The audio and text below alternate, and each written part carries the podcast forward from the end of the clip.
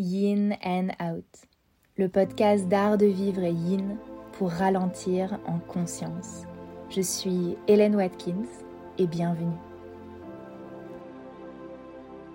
Bienvenue à tous, vous êtes sur le point d'écouter la deuxième partie de notre conversation avec Thibaut, notre conversation qui a été découpée en trois volets. Alors si vous n'avez pas écouté le premier épisode, je vous conseille d'y aller d'abord, ça sera beaucoup plus logique pour la continuité de notre conversation, pour comprendre tout ce que l'on essaye euh, d'aborder ici. Je vous laisse donc à cette écoute, j'espère que ça vous intéressera autant que le premier volet.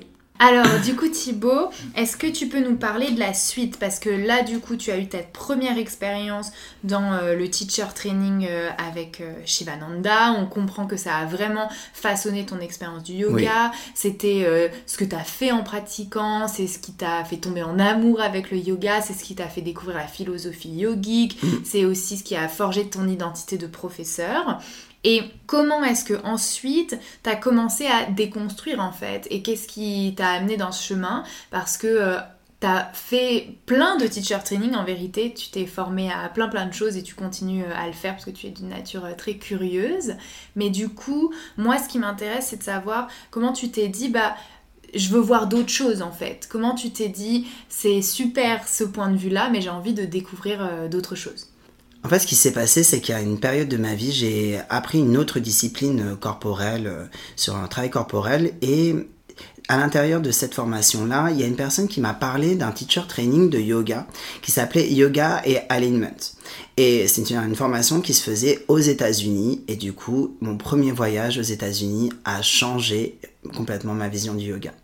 Je suis arrivé, c'était en Californie, à San Francisco, et je découvre pour mon premier voyage aux États-Unis, très content d'y aller, etc. Et ensuite, euh, la formation commence. C'est une formation qui était assez courte, d'ailleurs, je pense qu'elle n'existe plus maintenant, parce que je crois que l'école s'est arrêtée depuis.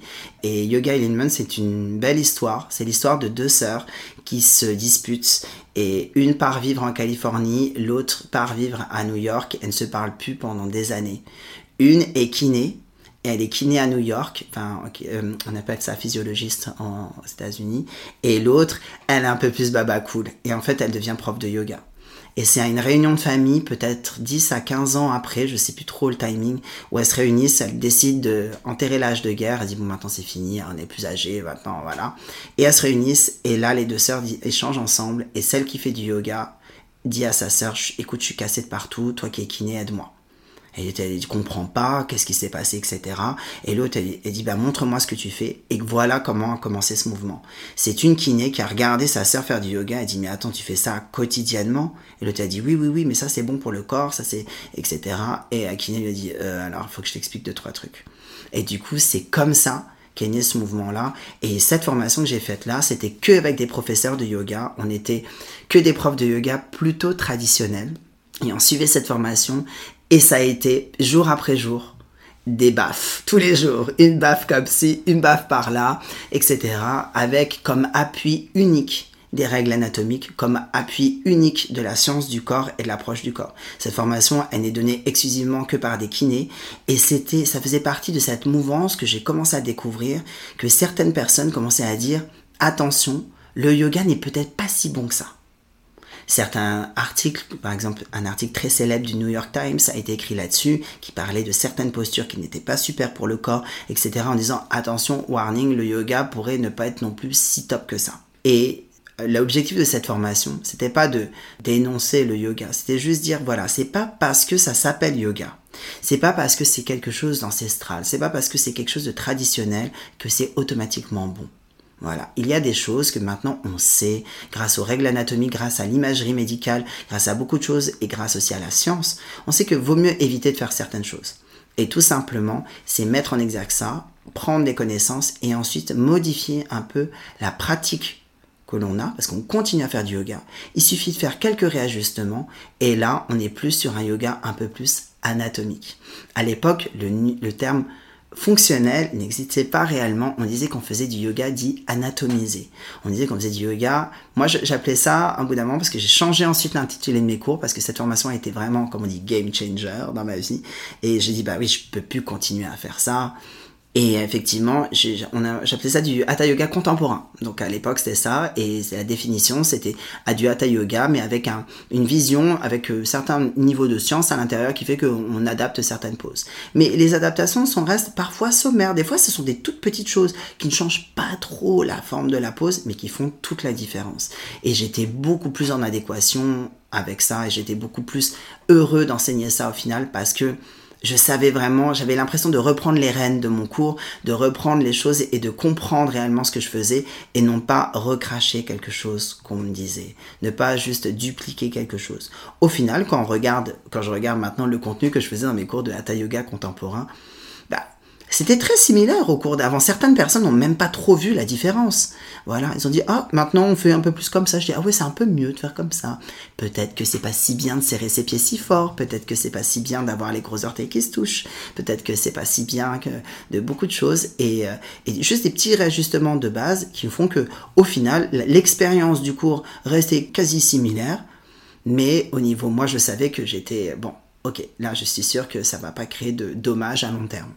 Oui, parce que là, on est en train de parler en fait de yoga fonctionnel. Donc, il y a plusieurs professeurs qui ont influencé euh, ce courant du yoga fonctionnel, qui en fait est un concept qui va contre justement les alignements stricts alors attention, ça ne veut pas dire qu'on fait n'importe quoi, ça veut dire qu'on prend en compte à la fois la connaissance qu'on a anatomique, euh, physiologique du corps, mais aussi que l'on accepte qu'on est tous différents en fait. On accepte que euh, on ne fait pas tous la même taille, qu'on n'a pas tous les mêmes proportions, mais aussi qu'on n'a pas tous la même structure osseuse, pas tous les mêmes capacités physiques, hein. enfin voilà on pourrait courir tous les jours, on ne serait pas tous Usain Bolt, quoi. Je veux dire, euh, on a forcément euh, chacun nos dons et nos limitations.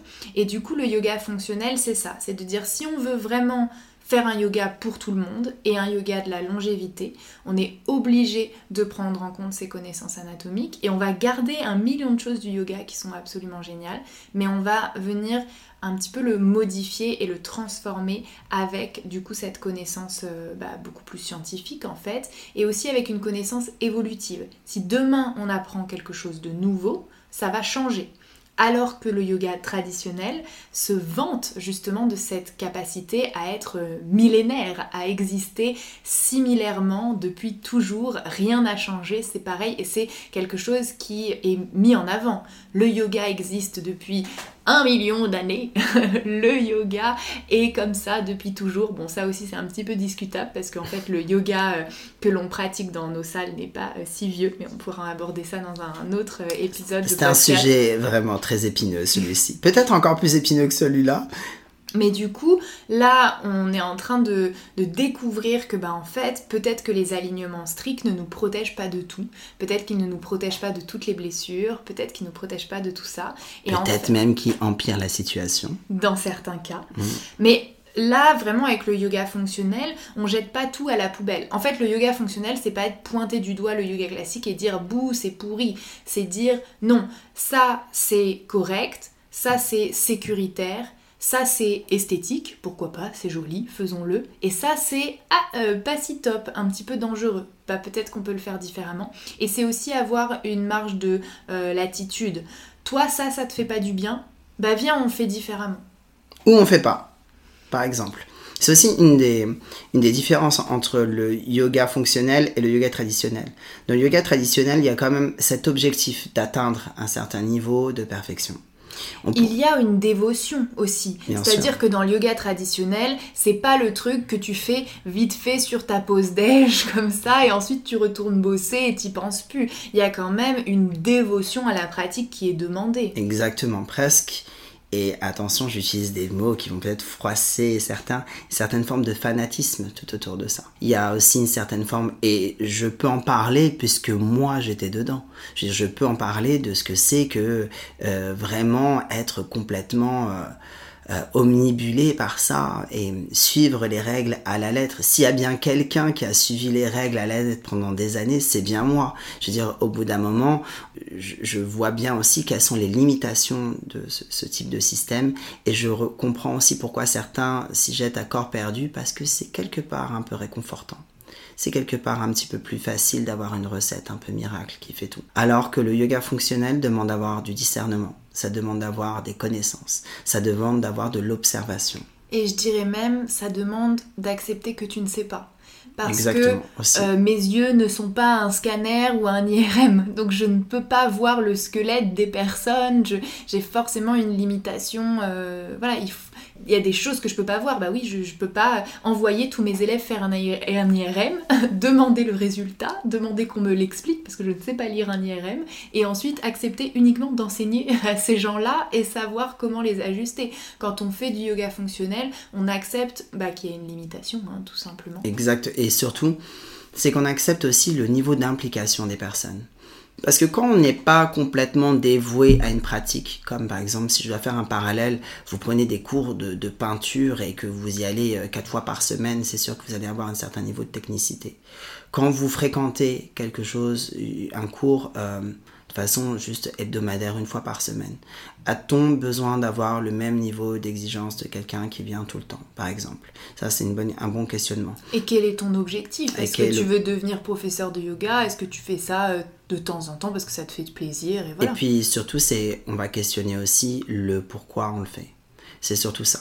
Alors que dans le yoga fonctionnel, il y a aussi cette forme de liberté. C'est-à-dire que cette forme où on accepte le corps tel qu'il est à un moment précis et que peut-être il risque d'évoluer on le sait tous, nous vieillissons tous, donc automatiquement on commence à être limité, par exemple. Et quand on commence à être limité, est-ce qu'il faut continuer à être au standard, oui ou non, par exemple? Ça c'est un bon débat qu'on pourrait avoir. Après, je trouve qu'en yoga, il y a un peu cette notion de non, si par exemple tu es handicapé ou si par exemple tu as eu une blessure grave ou quoi, bien entendu tu pourras euh, ne pas faire, tu vois. Mais limite, c'est il faut que t'en arrives là, quoi. Il faut qu'on t'ait coupé le bras pour que t'aies le droit de pas faire le truc dans la posture. Si juste ça te fait pas vraiment du bien, bah en fait sois pas feignant, euh, ressaisis-toi, euh, c'est comme ça qu'il faut faire, euh, practice and all is coming et toutes ces phrases là. Effectivement, il y a côté, ce côté un peu magique de la pratique intensive va pouvoir changer quelque chose.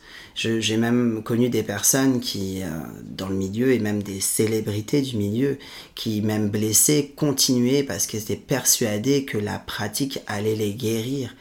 Mais ce n'est pas le cas. La pratique, quand par exemple vous avez une blessure à l'ischio-jambier, l'arrière de votre cuisse, de type élongation avec altération des tissus, si vous continuez à faire du yoga, des salutations, des pinces, des chiens tête en bas, vous ne faites que détruire encore plus le muscle, vous ne faites que détruire un peu plus les tendons. Ça ne va pas améliorer la situation. Le yoga n'a pas un pouvoir magique de guérir le corps lorsque la blessure, elle est induite par cette même pratique. Et oui, le yoga peut induire des blessures. Et là, je sais que beaucoup de personnes vont réagir et vont me dire, oui, mais Thibaut, euh, le yoga, c'est quand il est mal enseigné. Déjà, faut remettre les choses dans leur contexte, un petit peu d'humour. La phrase qui dit, euh, oui, il n'y a pas de mauvais élèves, il n'y a que des mauvais enseignants. Déjà, il faut savoir que cette phrase-là vient de Karate Kid, d'accord Ça vient d'un film. En fait, ça vient pas d'une philosophie, d'un truc. Ça vient d'un film. Je veux dire, euh, arrêtez de dire non, effectivement. Je veux dire, il y a des gens qui apprennent à faire des trucs qui sont un peu contre nature. Par exemple, la contorsion. Je suis désolé de le dire. Si vous, vous êtes contorsionniste, Bon, peut-être si ça vous fait du bien, si vous aimez faire ça, c'est très bien. Mais apprendre à mettre ses pieds sur sa tête en passant par derrière jusqu'à ce que vous ayez les yeux criblés de sang, ça ne va pas à long terme faire du bien à votre corps je suis désolé. Et les personnes qui me diront le contraire, donnez-moi des règles anatomiques et physiologiques, comme quoi ça, ça peut être bénéfique. En fait, il faut dire que nous, on critique pas les gens qui font ça, parce que euh, chacun peut bien faire ce qu'il a envie de faire. Mais il faut en avoir conscience. Il faut avoir conscience qu'on dévoue son corps à la pratique, et non pas que ça va nous guérir. C'est comme moi, mon adage que j'adore, je vais plus loin que le mot dévoué. Pour moi, c'est par exemple, comme moi qui viens de la danse classique, c'est le sacrifice de son corps pour son art on accepte, comme un sportif de haut niveau, accepte, comme quelqu'un qui fait quelque chose qui est extrêmement fort, accepte. Par exemple, Je trouve que la danse classique, c'est un super exemple parce que la danse classique, on le, on le comprend tout à fait. On le comprend et on le sait. Et en plus, c'est quelque chose, on le sait même dès le démarrage. Bah oui, attends, les, les pointes, excuse-moi, les... pieds tout écrasés là comme ça. Écrasés, vous n'avez même pas idée, où on sort les, les, les, filles sortent les pieds des chaussons, ils sont en sang, on met euh, des, des, escalopes, des trucs comme ça parce que la pression est telle qu'on est obligé de mettre des choses ramollies pour pouvoir euh, maintenir les points de pression. Vous faites euh, du tennis à haut niveau, vous avez des problèmes au bras actif qui a toujours, qui toujours qui tient la raquette parce que on vous demande d'être un peu ambidex, mais vous avez toujours un bras de prédilection. Il y, a, y, a, toujours, il y a toujours chaque chose à un revers et le yoga ne, ne déroge pas à la règle. Il fait partie des activités aussi où il y a un revers. Et le côté aussi oui, mais on s'écoute, on, on, cherche vraiment à l'écoute du corps, etc. Alors ça, ce n'est pas réellement fait partie du yoga classique. Le yoga classique n'est moins dans cette écoute, etc. Il est dans la discipline. C'est une discipline presque martiale. Le côté très, ah, je suis à l'écoute de mon corps, je fais des choses, etc. C'est beaucoup plus New Age. Et ça, il faut vraiment faire oui, la le différence. mélange du développement personnel avec le yoga, ce n'est pas le yoga traditionnel. Exactement. Par exemple, toutes les influences qu'on peut voir maintenant sur le yoga, c'est l'écoute de soi, ces choses comme ça. Alors non, pas réellement. Au contraire, le yoga, c'est la détermination de l'ego, c'est de éradiquer l'ego, faire des choses comme ça. C'est une discipline. C'est une discipline. Et dans le mot discipline, c'est-à-dire qu'il y a de la rigueur. Du coup, Thibaut, est-ce que d'une certaine façon, t'éloigner de cette rigueur et chercher un petit peu plus de liberté, ça a été euh, quelque chose qui t'a poussé en fait à creuser au-delà euh, du yoga traditionnel tu sais, moi, je vais forcément prêcher pour ma paroisse. Est-ce que euh, la rigueur et la discipline est au final quelque chose de très yang? Parce que dans le yoga traditionnel il peut y avoir une dimension yin avec voilà des mantras du, des postures peut-être au sol, un long shavasana, enfin des choses comme ça. Mais au final, la structure au global est quand même assez yang parce qu'elle est euh, dans une idée de développement vers le futur et ça c'est yang par rapport au yin qui est beaucoup plus dans le moment présent, dans le relâchement, dans ce qui est en ce moment. Et donc, est-ce que tu as eu envie peut-être de chercher quelque chose d'un petit peu plus yin ou est-ce que tu t'es vraiment orienté uniquement vers des choses dynamiques mais juste qui étaient plus libres? Ça, c'est une bonne question parce que quelque part, cet équilibre d'énergie est, comme tu dis, légèrement déséquilibré dans le yoga traditionnel. Malgré son apparence calme, malgré son apparence d'une certaine forme de maîtrise, il reste quand même extrêmement yang. C'est vrai que c'est en essence, l'essence même est extrêmement yang. Par sa dureté, quelque part il y a une forme de dureté, par sa discipline, par sa transcendance un peu de la douleur, sa transcendance un peu de ses douleurs personnelles, il reste extrêmement yang. Et quelque part, le yoga fonctionnel, même s'il est pratiqué de façon plus dynamique, sera quand même plus yin parce qu'il sera beaucoup plus sur l'intégration et l'acceptation de son corps alors et non pas sur la, se conformer à une méthodologie stricte et quelque chose de difficile. Mais ça, c'est un, une bonne chose parce que quelque part, oui, ça peut paraître soft, ça peut paraître plus doux, mais quelque part, dans l'essence, ça reste quand même très yang. Et je trouve, enfin moi j'ai fait des cours d'Ashtanga Yoga par exemple, et euh, c'est hyper strict hein, pour les personnes qui n'ont jamais fait de l'Ashtanga, euh, mm. ça blague pas.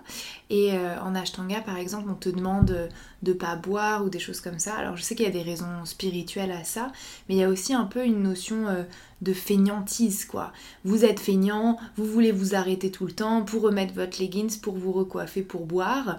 Alors peut-être que oui, peut-être que dans certains cas oui, admettons, mais je trouve qu'au global non. Enfin je veux dire, moi dans mon esprit personnel, si les personnes s'arrêtent pour boire, c'est parce qu'ils ont soif. Je me dis pas forcément qu'ils sont particulièrement feignants. Et en fait, quand bien même ils ont besoin d'une pause, bah, qu'ils la prennent. Enfin voilà. Et euh, du coup, mon impression c'est du yoga hyper traditionnel ben en fait, euh, tu ne dois pas être feignant, tu dois te lever à 5h du matin pour faire tes chants de mantra. Enfin, il y a vraiment une discipline qui n'est pas du tout yin en fait, qui est vraiment euh, dans une grosse volonté. On a ce mot qui est un peu rigolo, hein, tapas, qui est un mot en sanskrit, qui est vraiment ta détermination propre, le fait de ne rien lâcher quoi. Exactement. Et ça, c'est, ça peut paraître paradoxal parce que ce que les gens pensent du yoga, Parce que les gens pensent que le yoga, c'est quelque chose de très soft, très doux, avec une acceptation généralisée de tout, etc. Le yoga est un système qui est extrêmement dur au final. Le yoga est un système qui est, qui est vraiment... C'est de l'ascétisme. Donc automatiquement, à partir de là, on ne retrouvera rien d'une énergie qui est yin, au contraire, même si c'est un ascétisme qui est fait doucement, eh bien ça ne veut pas dire qu'il n'est pas aussi dur, voire peut-être plus dur, parce que celui-ci s'étale sur tous les domaines de la vie.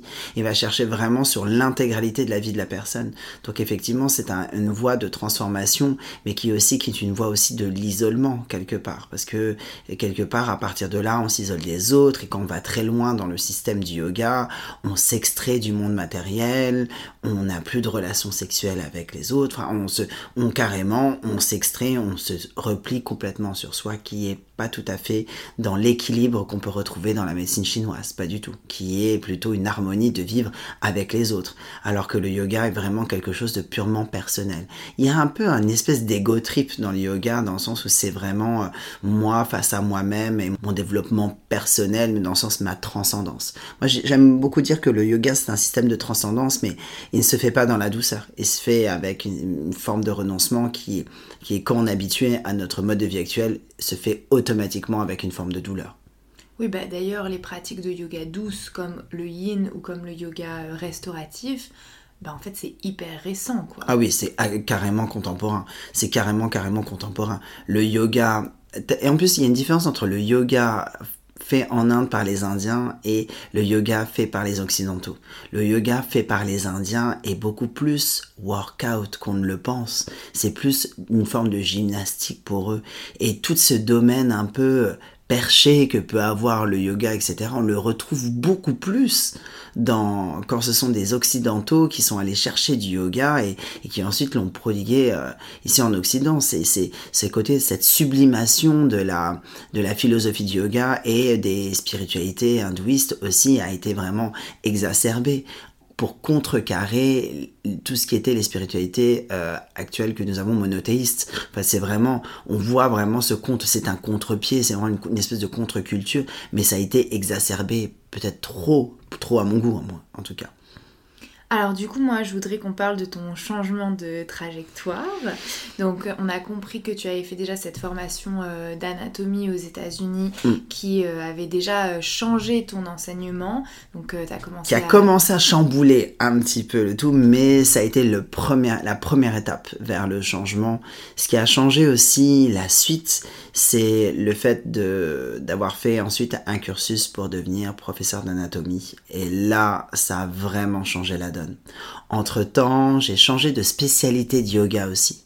C'est que du yoga, je suis peut-être allé un peu trop loin dans le yoga fonctionnel anatomique, et ça, je l'avoue, pour euh, mes anciens élèves, ça, peut-être. Je suis peut-être allé un petit peu trop loin au bout d'un moment, à être vraiment dans une forme de over-prudence. Donc, moi, je peux bien en parler parce que je suis, je suis passé dans tous les spectres. C'est-à-dire que je suis allé du hyper classique vers la très haute prudence, trop même, et ensuite, je suis revenu vers des pratiques plus dynamiques parce que j'ai découvert entre-temps tout ce qui est les power yoga, les vinyasa hyper dynamiques, etc., que j'ai découvert aux États-Unis et je suis reparti aux États-Unis faire une formation pour ça revenu en France. Que quand on découvre des choses en anatomie, en fait, on peut se dire oh mon dieu, il y a un million de choses qui sont dangereuses, et après on se retrouve à ne plus vouloir euh, rien faire. Exactement. il faut quand même savoir mettre un peu de fun dans sa vie. Non, on ne fait pas exclusivement euh, que des choses qui ne peuvent pas être dangereuses. Par exemple, on fait du ski. Oui, quand on fait du ski, on peut se casser une jambe. Enfin, il y a plein d'activités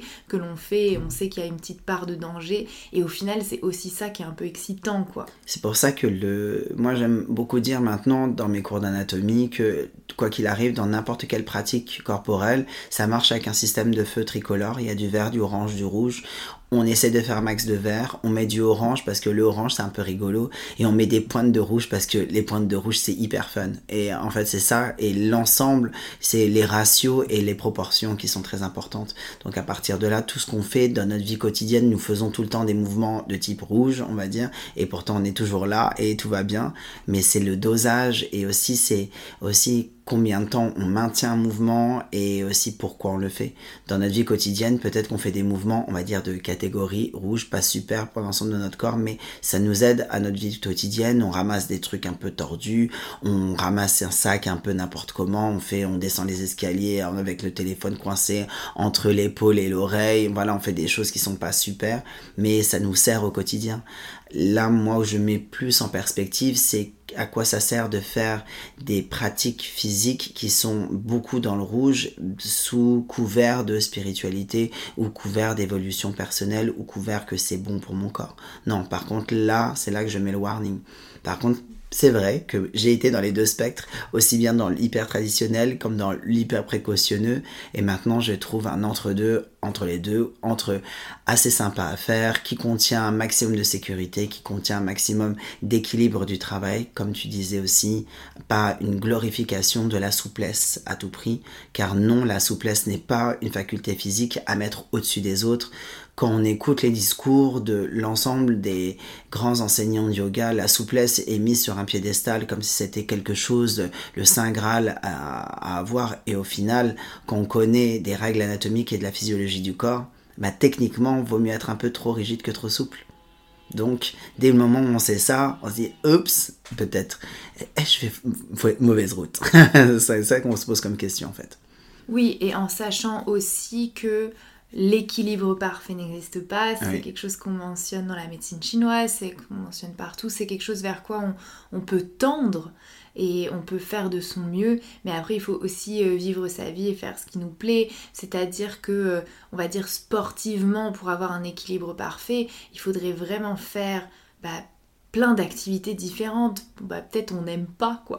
peut-être on n'a pas non plus 5-6 activités complémentaires différentes qu'on apprécie de faire. Et puis peut-être qu'on n'a pas le temps et pas le budget et pas plein de choses aussi. On peut pas constamment faire des trucs différents parce que j'ai fait de la souplesse donc je vais faire du renforcement. Parce que j'ai mis du poids sur mes poignets, je dois tirer mes poignets donc je vais faire du yoga et de l'escalade et de la muscu. Et enfin bon après la liste est infinie. Oui ça peut devenir sans fin et surtout moi, une chose que je reproche dans ce type de pratique aussi, c'est la le fait d'exacerber, ah, je retrouve mon français, d'exacerber le perfectionniste chez les gens. C'est que quelque part, qui devient presque la rigidité. Et ça peut paraître curieux pour une, euh, une pratique qui est censée améliorer une certaine forme de souplesse. Mais ce que j'aime beaucoup dire, c'est que souvent le yoga donne un corps souple, mais un esprit rigide. Alors qu'on promet l'inverse. Eh oui, exactement. Et c'est ça qui est paradoxal. C'est que les gens qui rentrent fort dans le yoga souvent deviennent extrêmement rigides. Dans, surtout plus ils sont dans des systèmes très classiques, plus ils vont devenir extrêmement rigides dans leur esprit. Et quelque part, je vais te dire, ça va se voir dans leur corps parce qu'ils vont être très souples de certains endroits, mais très rigides dans la façon de bouger aussi. Parce que la souplesse n'est pas que dans l'évaluation de je lève ma jambe à combien de degrés. C'est aussi une certaine forme d'harmonie dans le corps. Et quelque part, être très souple de l'arrière de ses cuisses, très, très souple au niveau de ses épaules. Mais si tu n'arrives pas à onduler ta colonne vertébrale, est-ce que c'est réellement nécessaire? Hmm. C'est surtout ça, par exemple. Donc, quelque part, non, le, yoga n'est pas une discipline complète. Déjà en termes de biomécanique, il manque de types de mouvements, il manque des mouvements de tirage, on ne se suspend pas et on ne tracte pas avec ses bras. Donc automatiquement, ça ne renforce pas cette zone du corps. Donc non, et ce n'est pas une discipline qui est complète, contrairement à ce que certains peuvent dire. Oui, le yoga, ça renforce et ça étire tout. Non, c'est pas vrai. Il, y a des, comme des lacunes, comme toute discipline qui se fait à même le sol. Oui, en fait, il n'y a aucun problème à dire ça. C'est-à-dire dire qu'il n'y a euh, pas tous les muscles qui sont euh, euh, travaillés de façon absolument parfaite, égale, équilibrée en yoga. Au final, nous, c'est pas, on pointe pas ça du doigt. On dit pas ne faites pas du yoga à cause de cette information-là. Exactement. On dit juste, bah du coup, faut pas dire que c'est parfait. Voilà, c'est ça. Le truc, c'est qu'on ne peut pas prôner et, et faire la promotion, parce que c'est une forme de promotion de cette activité en disant c'est une activité totalement équilibrée pour le corps, etc. Non, pas du tout. On voit bien, par exemple, si on voit d'un point de vue purement biomécanique, on a un acharnement sur la souplesse de l'arrière de la cuisse et disques jambiers et de l'intérieur des cuisses, les adducteurs. Et quelque part, on voit bien qu'il y a aussi des pathologies du yoga, parce que oui, il y a des pathologies du yoga. Quand les gens sont des pratiquants réguliers de yoga, on retrouve le même type de problème qu'on va retrouver, par exemple, sur des gens qui pratiquent, je vais donner le tennis, le foot ou euh, certaines activités fitness. Par exemple, on va retrouver ce type de pathologie spécifique au yoga parce que oui, on s'acharne dessus. Et ce n'est pas parce que les pratiquants ont mal pratiqué, c'est juste la mécanique de la pratique qui est comme ça. Et le yoga en plus c'est hyper répétitif, donc c'est souvent une discipline où on va pas se blesser euh, instantanément en fait. C'est à répétition. Par exemple, euh, si euh, on fait de la musculation et qu'on fait mal un mouvement et qu'on a soulevé une grosse charge, on peut totalement se blesser instantanément. Alors qu'en yoga, ça va souvent être à force d'un mouvement répété. Soit mal fait, soit même pas mal fait. En fait, peut-être que le mouvement. C'est juste le mouvement lui-même. C'est juste qu'on l'a trop fait et pas forcément fait son mouvement inverse, pas équilibré une nouvelle fois, c'est le mot qui revient beaucoup dans ce podcast.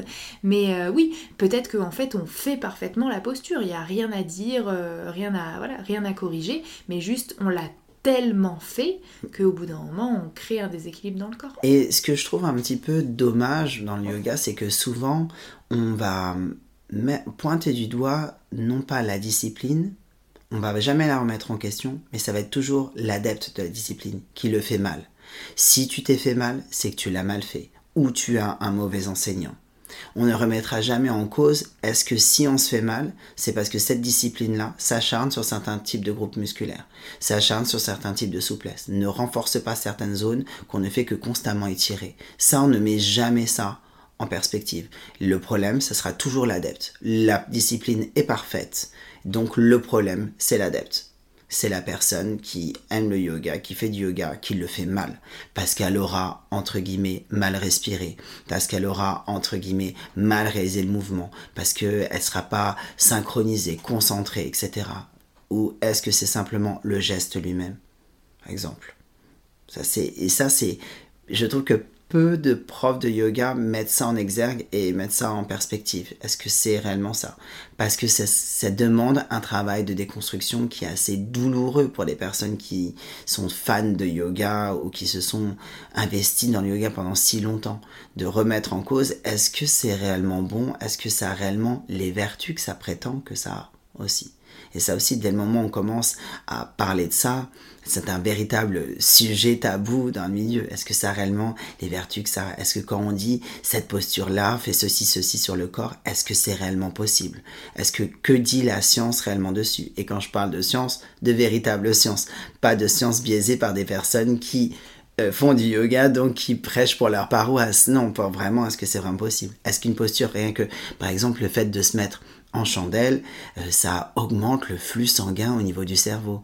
Un spoiler alerte, heureusement que non. Heureusement que nous avons des systèmes de défense dans notre corps qui fait qu'à chaque fois qu'on se met à l'envers, notre cerveau ne ressent pas des rushs de sang, etc. Ce serait extrêmement dangereux. Bien au contraire, il y a un système de valves et tout ça, de pression, qui fait que la pression est continue en permanence. Parce que, bah oui, aussi, si on réfléchit, quand vous allez dans l'espace et que vous êtes plus soumis à la pesanteur, bah, le sang continue à aller au même débit dans votre cerveau. Donc, quoi qu'il arrive, si vous le mettez à l'envers sous couvert de la, sous, sous l'effet de la, de la gravité, ça ne va pas accentuer non plus, parce que le cerveau a besoin d'une, par exemple, d'un flux continu. Et ça, c'est beaucoup de pseudosciences aussi qui sont mis à l'intérieur du yoga et de d'empirisme. Mais maintenant, on sait avec la science moderne que ben, certaines choses, ce n'est pas possible, tout simplement.